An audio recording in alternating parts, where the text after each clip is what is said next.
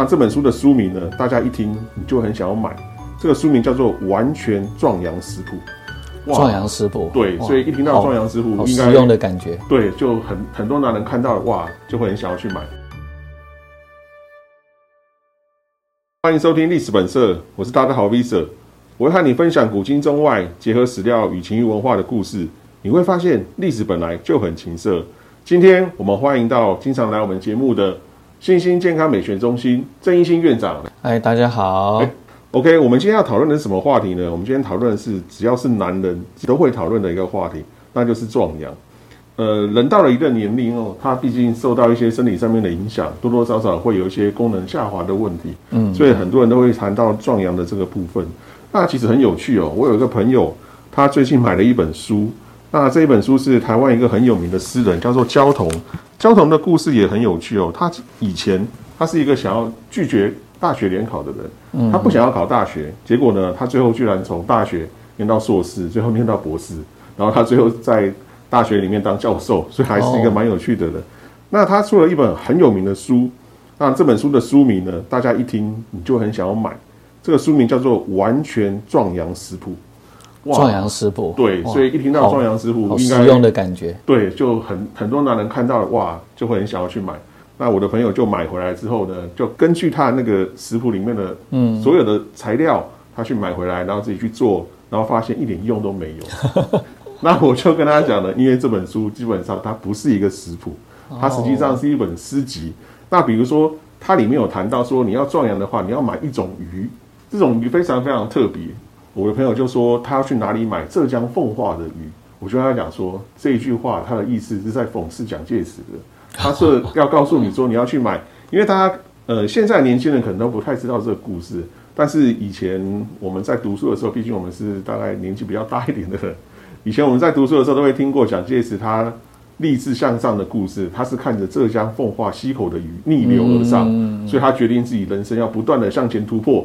所以呢，所以你要壮阳的话，这本书告诉你，焦桐就告诉你，你要去买一个浙江奉化溪口的鱼回来炖，哇，那你就可以壮阳。所以一听就知道，基本上他这个就是在讽刺你的。嗯，那这本书我觉得它非常非常特别的地方，就在说，它是透过不断强调壮阳，来告诉大家说，其实很多男人是因为对阳痿是非常非常恐惧的。是对，因为他很恐惧这个部分，所以他才一直不断说。强调，哎，我要壮阳，我要壮阳。那我很喜欢它里面哦，有一首诗，他写的其实那个文字，我觉得写的非常非常有趣哦。那我觉得它基本上也可以代表一个男人从年轻到老，他生殖器的一些变化，阳具的变化。嗯，他比如说，他直接告诉你说，当你以前的时候，你会发现你的阳具是变长的，变长的，变成了东京铁塔。哇，听起来就是很雄壮，一柱擎天。对，没有错。但是呢，过了一段时间，你发现哇，它变歪了，变歪了，歪成了比萨斜塔了。对，因为你的年纪已经到了。那如果说你已经变成比萨斜塔，你会怎么办呢？那你当然会想要请求一些壮阳的部分。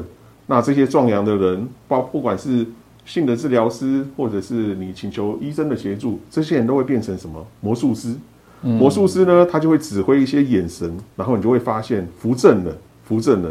浮成了民族英雄的纪念碑，哇，这个意思其实充满了很多政治的，对，然后形成了一些很政治上的讽刺的意味。再来呢，竖起了，竖起了，竖起了男子汉的图腾。嗯，其实这一首他这一首诗让我觉得，哇，他真的是把一个男人三个阶段表现的很清楚，而且他最后一句话是告诉你说，很多男人他在伴侣之间的性爱部分，他其实是很在意他自己那种男子汉的气概的部分啊。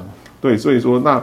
这个部分呢，就会让我们觉得说，毕竟他讲的是食谱，所以我们就很想要问一下真心院长，那就您的观点来看，到底这种食谱在坊间上这些我们一般看到日常生活中的食材也好，食物也好，对于这种男性的性生活的能力，到底是有没有帮助的效果呢？嗯，因为其实民以食为天嘛，对，那我们吃下去的东西都会是营养素嘛，没错，所以从呃。基本的概念来看，它是有效的啊，是有效的。就比如说，呃，我们常听到的一些吃什么海鲜啊，或者是其他的一些，我甚至还听过说吃韭菜能壮阳的哈。韭菜，但是姑且不论这一些所谓的食谱哦、食物、食材啊，对于这个壮阳到底有没有效？嗯，不过我们从呃从这个营养的部分来看啊，我们会比较倾向于几个部分哦。那这些部分都是对于所谓的性的机能会有一些帮助的，比如说呃吃了这些东西可以提振精神，嗯。哦，那它可以抗氧化、抗老化，或者甚至就是可以改善你的血液的一个循环。哦，这些营养素，还有一个就是睾固酮的部分。哈，啊，睾固酮它就是在负责我们呃性欲的嘛。哈，对。刚刚讲那个壮阳，其实就是我我常常在讲的那个勃起的部分，勃起机能的部分。对。那它就可以帮助到呃你你性行为需要的一个一个状态嘛。哈，但是。呃，有很多时候呢，你即便你身体的机能都准备好了，都 OK，可是你在你在很多呃你在实战的经验，有可能会遇到嗯。呃力不从心的状况，那这个就不是所谓生理的呃机能能够处理的哦，那通常都是心理的部分，那心理的部分就会有你不够放松啦，你太紧张太焦虑，嗯。那你也不够专心，你很容易分心。那再加上很多，比如说性刺激的不足，像这些都会影响所谓的勃起的一个状况。一旦这些状况被影响了，那我们不明所以嘛，因为我觉得我都身体都很好，嗯，可是为什么力不从心？那就会觉得啊，那是不是机能有问题啊？是不是需要再壮阳了？就是吃的东西不够。嗯，像这样子，它其实是听起来还是蛮蛮复杂的哦，需要多面向。所以听起来不是说吃一个单一的食品就可以让你有壮阳的效果，听起来基本是不太可能的。基底啦，你有你有这一些，你有这一些的营养素的补充补补充是必须的哈，是必须的。我们刚刚讲的都是男生壮阳的部分，我想问的是。那如果说女生，比如说吃一些食物，会不会刺激她的一些性欲的部分？有这样子的食品吗？嗯，其实现在没有一种东西可以刺激性欲的啦。通常就是像我刚刚讲的，你只要放松，你只要能够提振精神，你太疲累了，当然欲望就没啦。对，哦，那你你的那个血液哈，你的血液血流。呃，你的血液循环不好，那当然你在身体的机能，你在充血，女生也是需要充血的，跟男生一样。那你充血的那个状态比较不好，当然就会影响。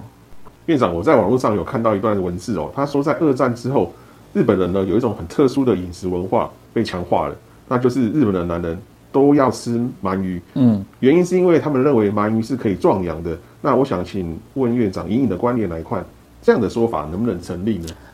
我觉得这样的这样的说法有点太绝对了哈，就是其实人的性反应，它是一连串神经血管，还有很多很多复杂哦，所一起所一起形成的。所以要说单吃一个东西就能够壮阳哦，壮阳就是呃达到这个呃勃起性兴奋的一个一个状态。我觉得这样讲是太武断了一点哈，太武断了一点。嗯，所以。嗯，我倒是可以请大家去思考一个点，就是食材它只要是天然的，对，哦，那当然它里面有富含一些营养素，像我们刚你你刚刚提的那个鳗鱼，可能有什么呃很丰富的 omega 三呐，还有其他的一些营养素，这个都是。至于人体本来就是可以吃的，可以吃，我不反对吃鳗鱼，可以让身体好。嗯，那身体好，身体的营养素，这些营养素是能够帮助我们在勃起需要的一些元素的。对，好，我不反对用这样的说法，但是说如果说哎吃鳗鱼就可以壮阳，这个有点太直接，那就会让人家觉得说啊我就吃鳗鱼就好，或者是多吃鳗鱼哈。所以这个其实就是要去理要去理解啦，要去理解。OK，好，那我们谢谢院长哦。那实际上哦，到底有什么样的食材是可以增进到壮阳的东西？那我觉得焦桐在他这本书里面有写一个东西，我觉得大家可以思考一下。那当然他是可能充满一点讽刺的意味啦。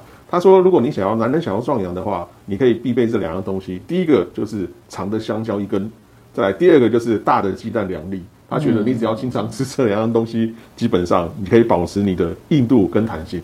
反凤的语法在写的文章啦，因为毕竟焦桐他本身不是这方面的专家，那他这一本书他也不是真的是壮阳的食谱，它而是一本诗集，所以大家在看这一本书的时候呢，可以从多一点文学的角度去看这本书。那如果你要从性学角度去看这本书的话，其实多多少少会让你觉得有一些误解的。我们今天就讲到这里，那我们很谢谢郑新院长跟我们分享，当然也可以欣赏一下焦桐这本书。好，谢谢大家，谢谢，谢谢，拜拜，嗯，拜拜，欢迎点阅按赞，我是大道 Visa。下周历史本色继续聊历史旅行社，一起成为探索历史的好色之徒。拜拜。